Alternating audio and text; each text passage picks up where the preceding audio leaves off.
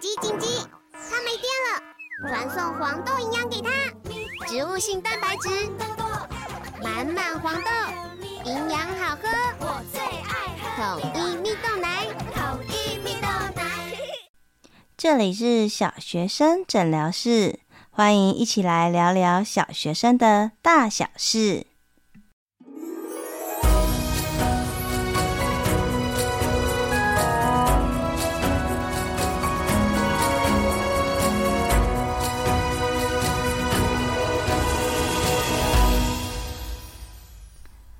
Hello Hello，我是依晨，欢迎大家再次回到小学生诊疗室。最近我打开就是后台的留言，然后我就会一阵沉默，觉得又好气又好笑。前阵子我不是跟大家分享说，这个节目我希望就是做一百集，那一百集的节目名称啊，大概题材啊，我都拟得差不多了这样子，所以呢就觉得嗯，我们就顺缘，就是做个一百集。结果呢，不知道从什么时候开始，我就开始收到大家可能是说好的留言吧。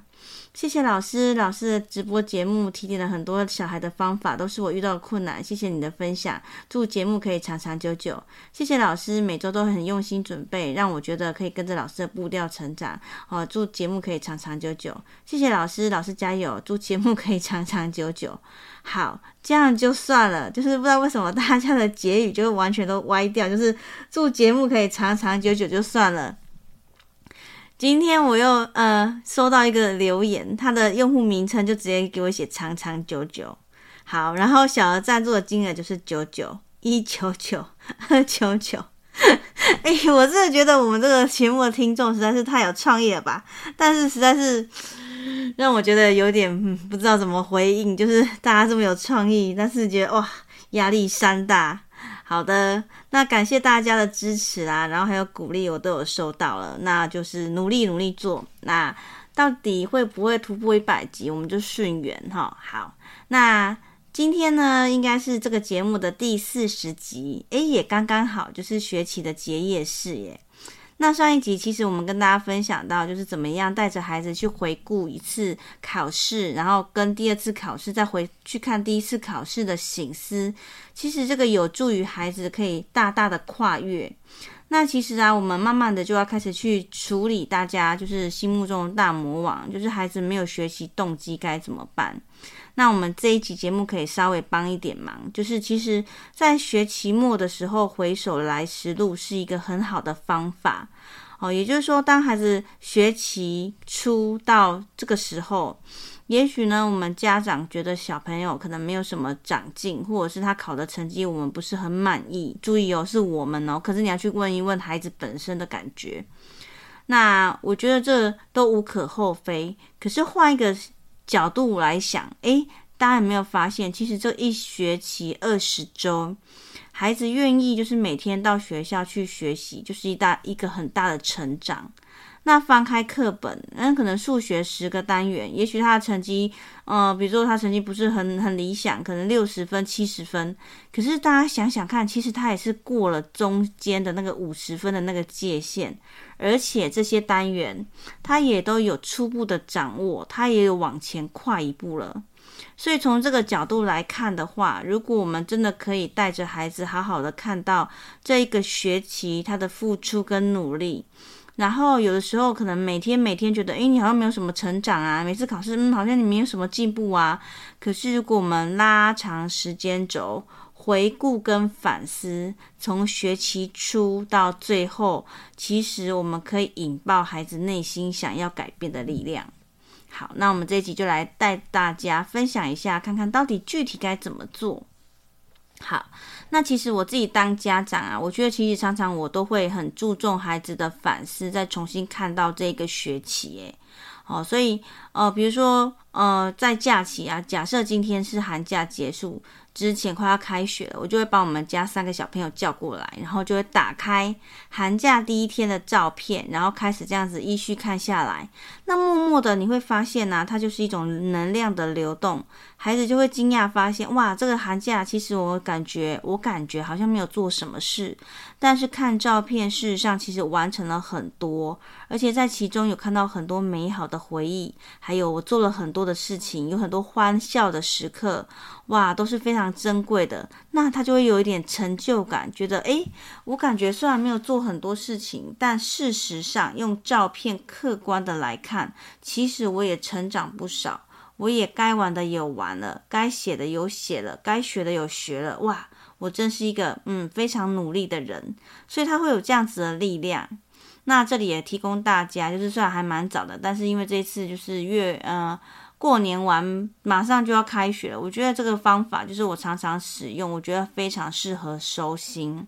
那同理可证，我们要来带孩子看到这一学期的点滴。其实我就会很容易就会先从照片开始，因为照片是图像式的，对孩子来说，他其实是很吸引他的。尤其虽然他的照片他可能都看过，可是过了一个学期，他可能前面的照片他已经有点遗忘了。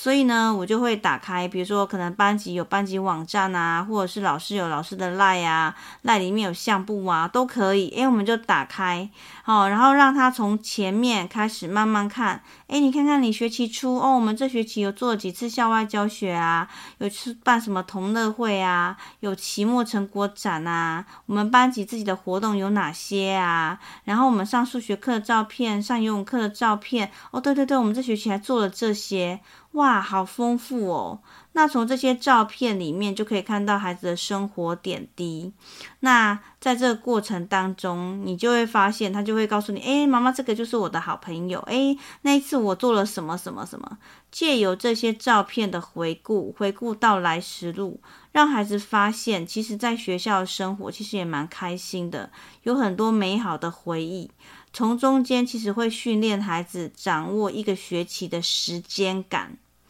那他在这个过程当中，他就会知道说，哦，原来一个学期其实我也做了很多很棒的事情，拥有很多很好的回忆，很美好的欢乐，跟同学相处的时刻。所以第一个，我觉得可以先从照片里去回顾这些美好的时光。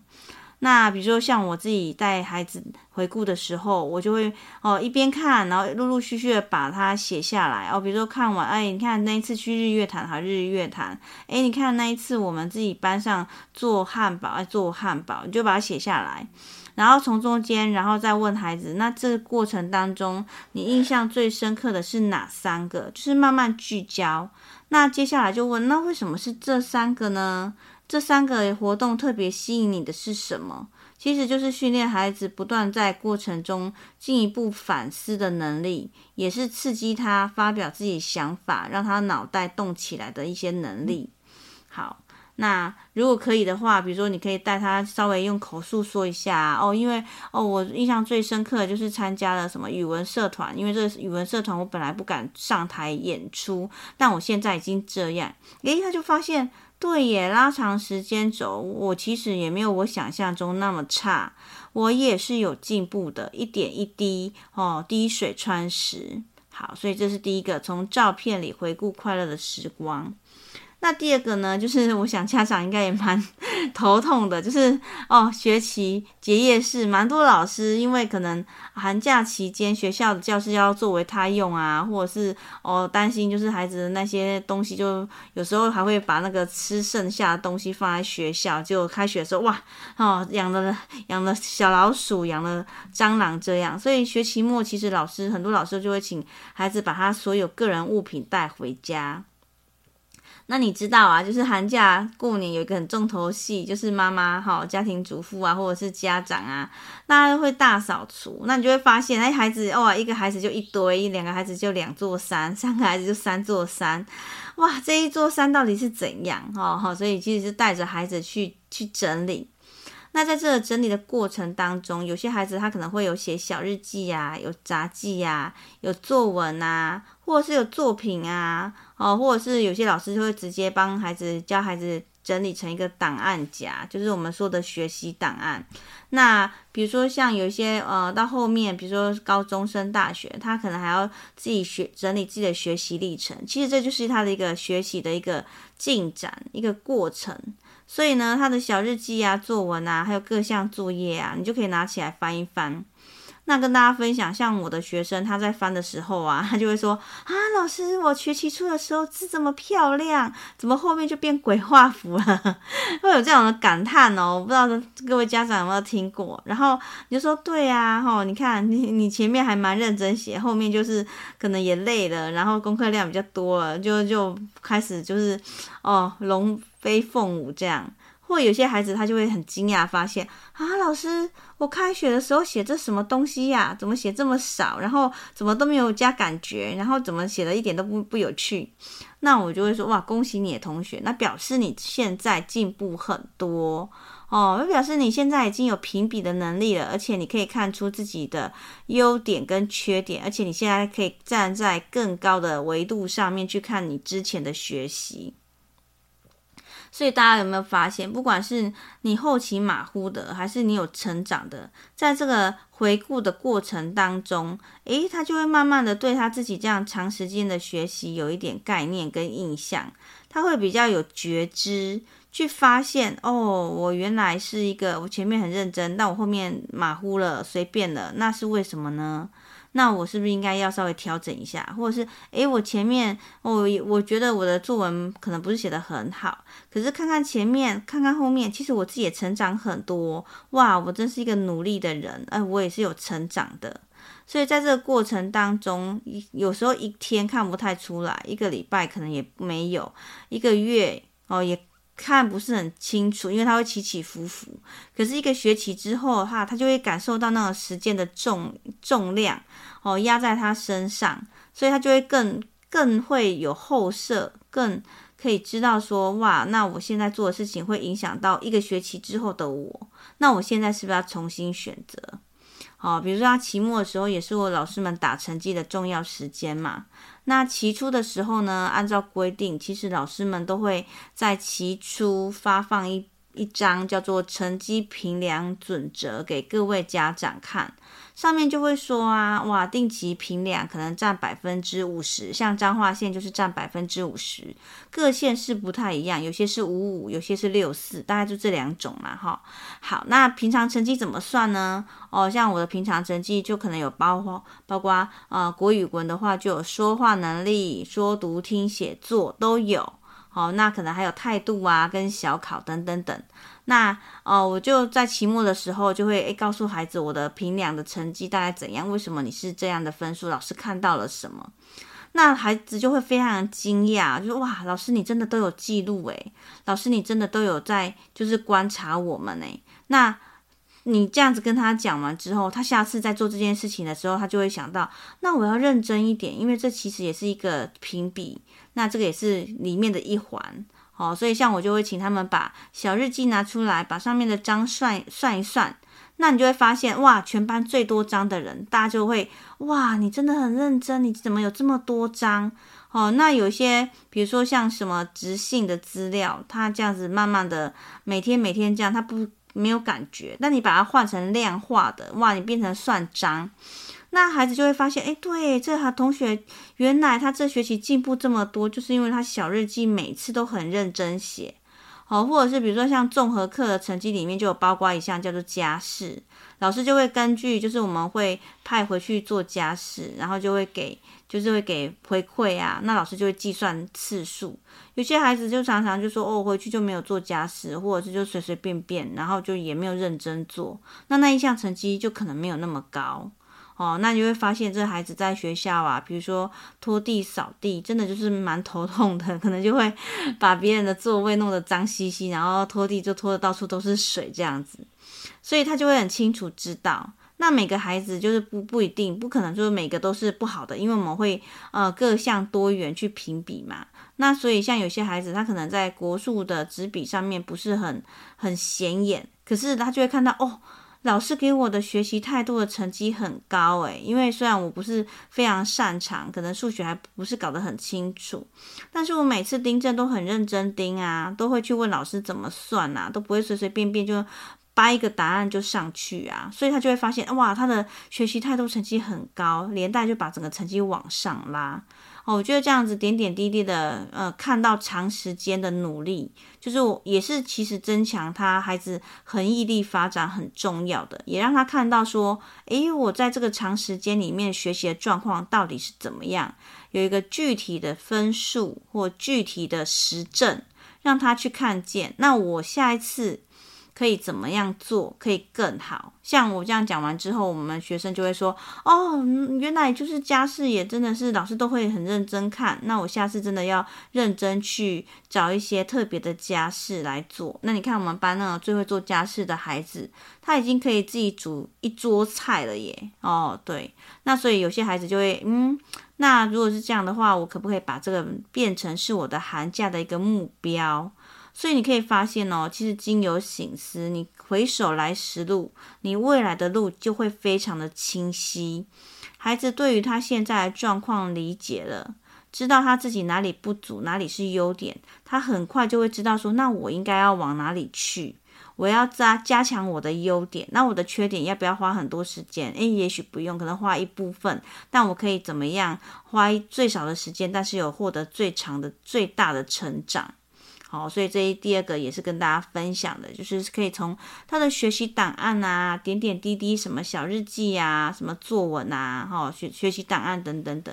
那不要忘记，我们上次有讲到像投稿，对不对？小日记跟作文，那这寒假就不要错过啊！把那个电脑打开，语音输入打开，让孩子念一念，找出你文章里面最特别的，哦，取材最特殊、最引人入胜的部分。然后把它修正完，打字投稿。诶，你看，重新就是你也不用逼他说，哦，你寒假来给我写三篇作文，也不用，就利用这样小小的那一些方法，诶，也许他开学就刚好又可以赚稿费、赚零用钱或颁奖等等等。哈，好，所以第二个是从他的一些直性的学习档案、作文、小日记等等去看到他的努力。那第三个其实就是我们之前已经讲过了嘛，其实成绩评量也是一个很重要的。那很多家长就是会哇，你看你期末考就考得不好，其实你应该是把它宏观的拿出来看。来，你看一下你期中考，对不对？然后你期末考，诶，哪些有有增强，哪些可能掉下去了？那那成绩变高的原因是什么？是因为题目比较简单吗？还是你用了什么方法？你就是纯然好奇去问他。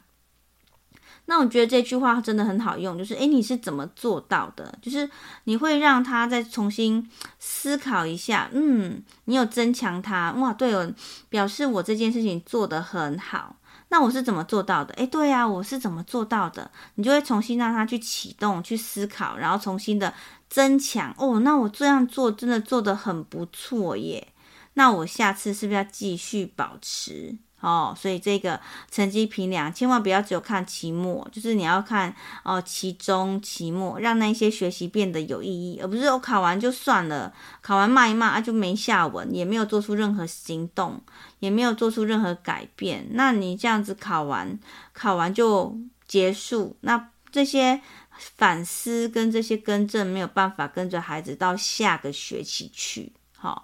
好。所以像这三个方法，就是我觉得在家长啊，就是在趁着啊、学期末的时候，哦，可以带着孩子去看，不管是照片啊、学习档案，或者是很多文小文章啊、作文啊，或者是期中、期末的成绩评量。哦，可以让他去看一看，甚至于，比如说像很多老很多家长或很多老师就会问说，哎，这个要不要留？那个要不要留？其实像学期末都会发那个成绩单，就是一整个学期的成绩单，